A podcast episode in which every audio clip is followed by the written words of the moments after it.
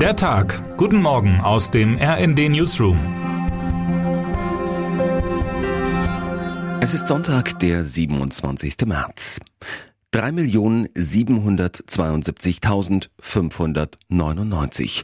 Die Größenordnung dieser Zahl ist schwer zu fassen und das, obwohl wir die Einzelnen, die sie bilden, jeden Tag auf den Bildern aus dem Krieg im Osten Europas sehen. Es ist die Anzahl der Menschen, die nach Angaben des Flüchtlingshilfswerks der Vereinten Nationen bereits aus der Ukraine in andere Länder geflohen sind. Zur Einordnung, das sind mehr Menschen, als in Hamburg, Bremen und im Saarland zusammenleben. Empfangen werden die Geflüchteten aus der Ukraine hierzulande mit offenen Armen. Bundesministerinnen empfangen geflüchtete Kinder mit Süßigkeiten. Zehntausende bieten ihre privaten Unterkünfte zum vorübergehenden Wohnen an. Millionen Menschen spenden für die, die nach dem Ausbruch des Krieges so gut wie nichts mehr haben. Die Hilfsbereitschaft ist groß, doch gleichzeitig stehen wir Flüchtenden aus anderen Ländern fast teilnahmslos gegenüber. Woher kommt diese Diskrepanz? Ein Migrationsforscher erklärt bei uns, welche Gründe die unterschiedliche Aufnahmebereitschaft hat. Aller Hilfsbereitschaft zum Trotz ist auch klar, die Ankunft von Tausenden täglich stellt für Städte und Kommunen eine enorme Belastung dar. Um den vielen Menschen auf die Schnelle eine Bleibe bieten zu können, bleiben oft nur Massenunterkünfte.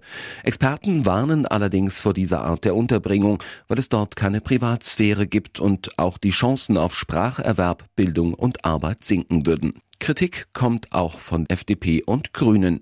Viele Städte und Landkreise sind schon jetzt am Limit, sagte etwa die FDP-Verteidigungspolitikerin Marie-Agnes Strack-Zimmermann dem RND.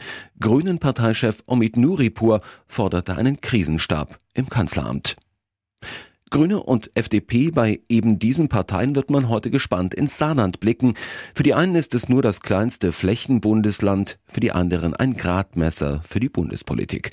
Rund 750.000 Wahlberechtigte sind dort zur Wahl eines neuen Landtags aufgerufen.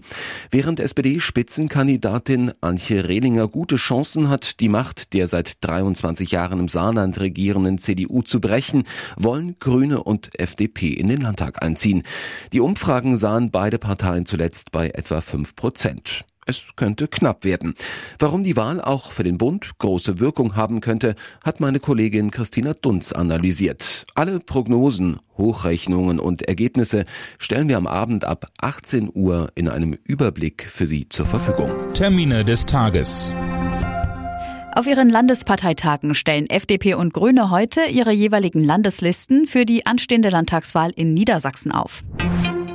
Und in der Formel 1 wird heute um den großen Preis von Saudi-Arabien gefahren. Überschattet wird das Rennen von einem schweren Unfall des deutschen Mick Schumacher beim Qualifying am Samstag sowie von einem Anschlag auf eine Ölanlage nur wenige Kilometer vom Fahrerlager entfernt. Was heute wichtig wird.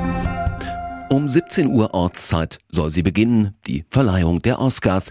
Die 94. Academy Awards kehren nach einem Jahr unter Corona-Einfluss zurück zu alten Gewohnheiten mit rotem Teppich und mehr. Wer zu den Favoriten gehört und warum gerade das Kino am Ende der größte Verlierer des Abends sein könnte, hat mein Kollege Stefan Stosch zusammengefasst.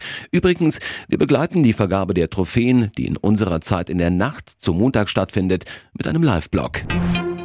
Und jetzt wünschen wir Ihnen einen guten Start in den Tag. Text Sabine Gurol am Mikrofon, Gisa Weber und Daniel Bornberg. Mit rnd.de, der Webseite des Redaktionsnetzwerks Deutschland, halten wir Sie durchgehend auf dem neuesten Stand.